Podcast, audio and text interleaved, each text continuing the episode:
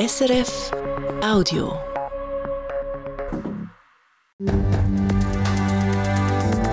SRF 1, jetzt mit dem Regionaljournal. Regionaljournal Zürich Schaffhausen.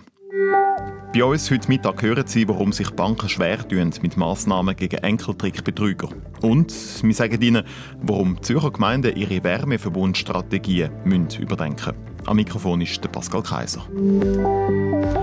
Die Zahl der Telefonbetrüge ist im Kanton Zürich auch letztes Jahr weiter gestiegen. 190 Seniorinnen und Senioren sind betroffen, fast 6 Millionen Franken haben Kriminelle ergaunert. Das Problem von diesen Betrügereien am Telefon, diesen Schockanrufen, ist seit Jahren bekannt. Und für die Altersorganisation Pro Senectute ist darum klar, Banken könnten bei der Lösung von diesem Problem noch mehr helfen. Nicola Hofmänner. Das Positive zuerst. Banken schauen die schon gut an. Das Bewusstsein, dass Telefontrickbetrug ein grosses und wichtiges Thema ist, das ist in der letzten Zeit immer grösser geworden, sagt Peter Burri, Mediensprecher von der Prosenektute Schweiz. Aber da ja immer wieder Finanzmissbrauch passiert und dass ja irgendwo muss das Geld bezogen werden. Von dem Finanzinstitut heisst doch, dass hier Handlungsbedarf besteht. Wie genau dass man das machen kann, weil wir stellen fest, dass Sensibilität alleine vor Ort nicht lenkt und dort muss man vielleicht halt äh, frühzeitig mit seinen Kunden versuchen, äh, einen Sicherheitsaspekt einzubauen, der eben genau sie allenfalls schützt davon. Heißt, wie die Banken mithelfen könnten, dass ihre Kunden besser vor Finanzbetrug geschützt werden, da ist noch Luft nach oben. Es gäbe aber auch Fälle, wo die Bankmitarbeiterinnen und Mitarbeiter das gemerkt und interveniert haben Trotzdem aber hat man den Betrug nicht verhindern können. Opfer sind auch schon so fest unter Druck gestanden wegen der Lügengeschichten der Betrüger, dass sie am Schluss gleich Geld übergeben haben. Das ist schlussendlich auch das Dilemma der Banken. Kundinnen und Kunden sind erwachsen und können mit ihrem Geld machen, was sie wollen. Und bekanntlich gibt es ja auch noch das Bankkundengeheimnis. Sensibilisierung ist darum das A und O beim Thema Telefon bzw. Finanzbetrug. Das sieht auch die Schaffhauser Kantonalbank so. Enkeltricks sind in den letzten Jahren immer wieder ein Thema gewesen. Zum Teil ist das auch sehr viel vorgekommen, sagt Alain Schmid, der CEO von der Schaffhauser Kantonalbank. Ja, das ist äh, schon mehrmals vorgekommen.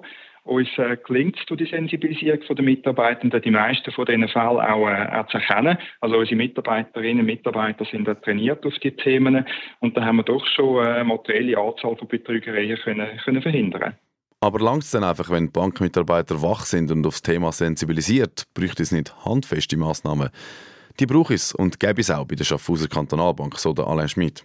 Da geht es darum, dass wir Hürden definieren und eben entsprechende Eskalationsschritte, die wir würden einleiten Jetzt wird ich aber nicht irgendwo äh, konkrete Massnahmen preisgeben, weil das wird potenzielle Betrüger oder auch Nachahmer, das würde dann tendenziell eher in die Hand spielen. Heißt, hinter der Kulisse läuft vieles, damit es Betrüger schwerer haben, zum als Bargeld der Opfer zu kommen. Ähnlich tun es bei der Zürcher Kantonalbank. Auch sie sensibilisieren ihre Mitarbeiterinnen und Mitarbeiter und haben Vorkehrungen getroffen, wie sie auf Anfrage schreiben. Aber auch von der ZKB gibt es aus Sicherheitsgründen keine Details zu den Massnahmen. Und die Polizeien, die haben das Thema ja schon lange auf dem Schirm und bekämpfen es. Nebst der Strafverfolgung ist Prävention sehr wichtig. Und da brauche ich es halt einfach noch mehr, sagt Peter Buri, Mediensprecher von der Prosenektute Schweiz. Wir möchten auch Hand bieten. Wir werden jetzt zusammen mit der Schweizerischen Kriminalprävention eine Broschüre neu überarbeiten, wo natürlich auch sehr gut kann eingesetzt werden in dieser Sensibilisierung äh, im Vorfeld bereits. Also das heißt, früh genug anfangen mit der Sensibilisierung von der eigenen Kunden und äh, allenfalls Sicherheitsschlaufen einbauen, wie dass man vielleicht äh, bei gewissen Summen noch etwa zweites, drittes kann involvieren kann, wo vielleicht nachher mit diesen Leuten auch noch auf einer privaten Ebene reden es zeigt sich, schlussendlich ist es ein Zusammenspiel von vielen Parteien, damit weniger Menschen Opfer von dieser fiesen Masche werden. Der Kanton Zürich braucht mehr sogenanntes Energieholz, wie er selber produziert. Das zeigt eine neue Studie von Stadt und Kanton Zürich, wo der Landbot heute darüber berichtet. Die Studie kommt zum Schluss, dass es mittlerweile nicht mehr genug Brennholz aus den Zürcher Wäldern gibt, damit der Verbrauch vom ganzen Kanton gedeckt werden kann. Der Grund für die Entwicklung, es gibt immer mehr und immer größere Wärmeverbünde. Die Zürcher Baudirektion empfiehlt darum den Gemeinden, die so Wärmeverbünde haben, dass sie ihre Anlagen weiterentwickeln, so dass sie weniger Holz brauchen. Die Stadt Ilnaue-Fretiken zum Beispiel ist wegen knappen Brennholz schon über Bücher und will bei einem geplanten Wärmeverbund für mehr auf Abwärme aus Abwasser setzen.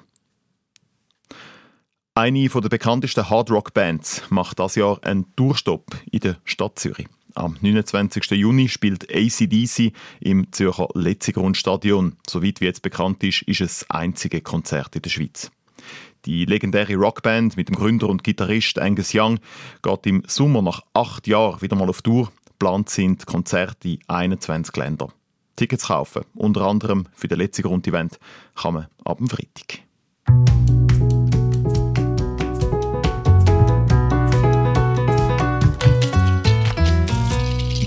Legen los heute mit der neuesten Serie vom Regionaljournal Zürich Schaffhausen. In den nächsten zwei Wochen gibt es bei uns jeden Tag ein längeres Gespräch mit jemandem, der früher im Skiwerferlicht gestanden und heute von der grossen Bühne verschwunden ist. Jeden Tag neu, jeden Tag frisch, jeden Tag spannend. Der Start macht eine Frau, die sich wie kaum jemand anders aus der Politik verabschiedet hat. Claudia Nielsen ist Gesundheitsvorsteherin von der Stadt Zürich, vor sechs Jahren massiv in Kritik geraten und dann einen Monat vor der Stadtratswahl zurücktreten. Jetzt ist sie zurück, nicht mehr als SP-Politikerin, sondern als... Kommen Sie drauf? Ja, jetzt äh, wir das mal beleben. Also, ich muss sagen, das Grundstück ist 689 Quadratmeter. Wenn wir eine zweite finanzierbare Liegenschaft finden, dann probieren wir etwas Ähnliches dann auch zu machen. Und natürlich schon ein bisschen aus dem Pionierprojekt noch zu lernen, was man dann anders machen kann. Also es geht um ein Pionierprojekt, das Gebäude mit viel Fläche. Und nochmal ein Tipp, es steht in Zürich-Wollishofen, das Gebäude, und es geht jetzt auf. Was macht Claudia Nielsen heute? Sie hören es im Regionaljournal Zürich Schaffhausen, heute Abend, halb sechs, SRF 1. Das war ein Podcast von SRF.